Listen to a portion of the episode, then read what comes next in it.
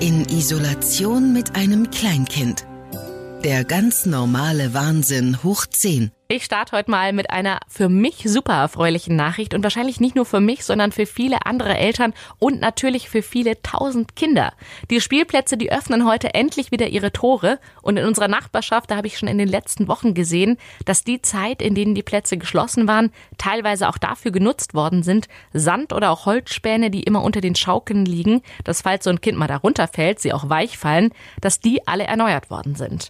Und es sieht zumindest so aus, als ob dieser weiche Sand jetzt schon seit Wochen darauf wartet, endlich mal wieder von den kleinen Baggerfahrern und Kuchenbäckern so schnell wie möglich benutzt zu werden. Ja, ich bin tatsächlich gespannt, wie das alles so abläuft, ob die Eltern jetzt erstmal vorsichtig sind und die Spielplätze nach wie vor meiden oder auch erstmal gucken, wie andere Eltern das alles so handhaben werden oder ob alle gleich auf einmal hinstürmen wollen. Und ich bin auch gespannt, wie die Kinder reagieren werden. Denn die ganz Kleinen, die verstehen das ja noch nicht so gut mit dem Abstand halten, die Älteren ja schon eher. Aber man darf ja nach wie vor nicht in Gruppen spielen und ich bin auch gespannt, inwiefern die Umsetzung möglich ist. Aber selbst wenn es jetzt so ein paar Regeln gibt, die man einhalten muss und sich nicht alle Kinder auf einer Schaukel oder Kletterburg rumtreiben dürfen, dann gibt's doch endlich mal wieder was zu sehen und andere Kinder zu beobachten. Und das ist tatsächlich für meinen Sohn auch immer schon so ein kleines Highlight. Ich freue mich auf jeden Fall über ein bisschen Abwechslung, eine Rutsche, das Meer aus Sand und ein paar neue altbekannte Gesichter. Heute trifft sich ja mal wieder der Bund und dann wird ja gemeinsam mit den Ministerpräsidenten besprochen, wo es weitere Lockerungen gibt, wie die aussehen werden und wo die Einschränkungen weiterhin bestehen bleiben. Ich habe schon gelesen, dass die Bundesländer das größtenteils alleine festlegen dürfen, aber die Einschränkungen sofort wieder konsequenter werden, sobald die Zahl der Neuinfektionen über 50 pro 100.000 Einwohner innerhalb der letzten sieben Tage steigt.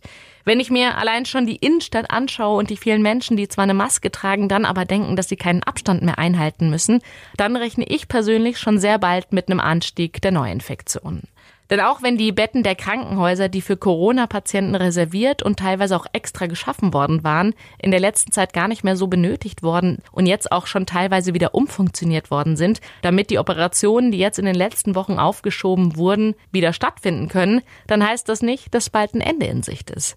Denn die Dauer von Ansteckung bis zu ernsthaft sichtbaren Symptomen, die braucht ja auch immer ein paar Tage. Und damit ist ganz klar, dass die Betten nicht sofort nach Lockerungen alle wieder belegt sind. Ich hoffe, dass trotz der nächsten Welle, wann auch immer sie uns erreichen wird, der Normalbetrieb in den Krankenhäusern, solange es geht, bestehen bleiben kann und dann auch genauso schnell wieder alles rückgängig gemacht werden kann, um den Covid-19-Patienten so schnell es geht dann auch zu helfen und natürlich, dass die Menschen weiter vorsichtig sind und die Lockerungen annehmen können und natürlich die auch alle jetzt kommen, damit wir alle uns so ein bisschen wohler fühlen wieder und ein bisschen normaler vielleicht auch fühlen können. Aber dass das natürlich auch alles nur schrittweise passiert, damit wir dann nachher nicht unter der Zahl der Neuinfizierten zusammenbrechen werden.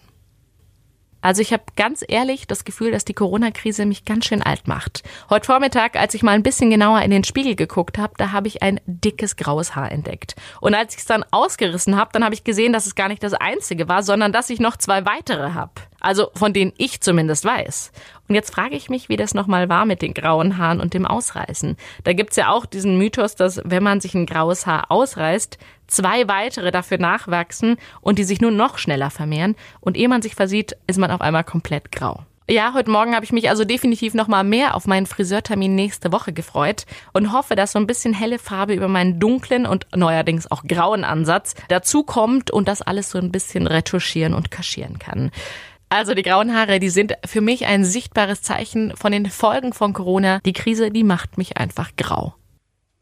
Mein Sohn und ich, wir sitzen zusammen am Tisch und essen Erdbeeren. Zusammen mit dem Minger, dem Mixer, haben wir zur Feier des Tages Sahne gemacht, denn die Erdbeeren, die kommen von dem Stand aus unserer Parallelstraße und sie sind köstlich. Leckere, saftige rote Erdbeeren, die eigentlich gar keine Sahne nötig hätten. Aber nachdem ich mich ja in den letzten Wochen doch auch häufiger gefragt habe, ob es diesen Stand in Zeiten von Corona geben wird, da kann man dann tatsächlich auch schon mal mit ein bisschen selbstgeschlagener Sahne feiern. Und mein Sohn, der freut sich natürlich doppelt, denn es gibt nicht nur leckere Erdbeeren und Sahne, sondern auch der Mixer, der kommt endlich mal wieder zum Einsatz. Morgen geht's weiter. In Isolation mit einem Kleinkind.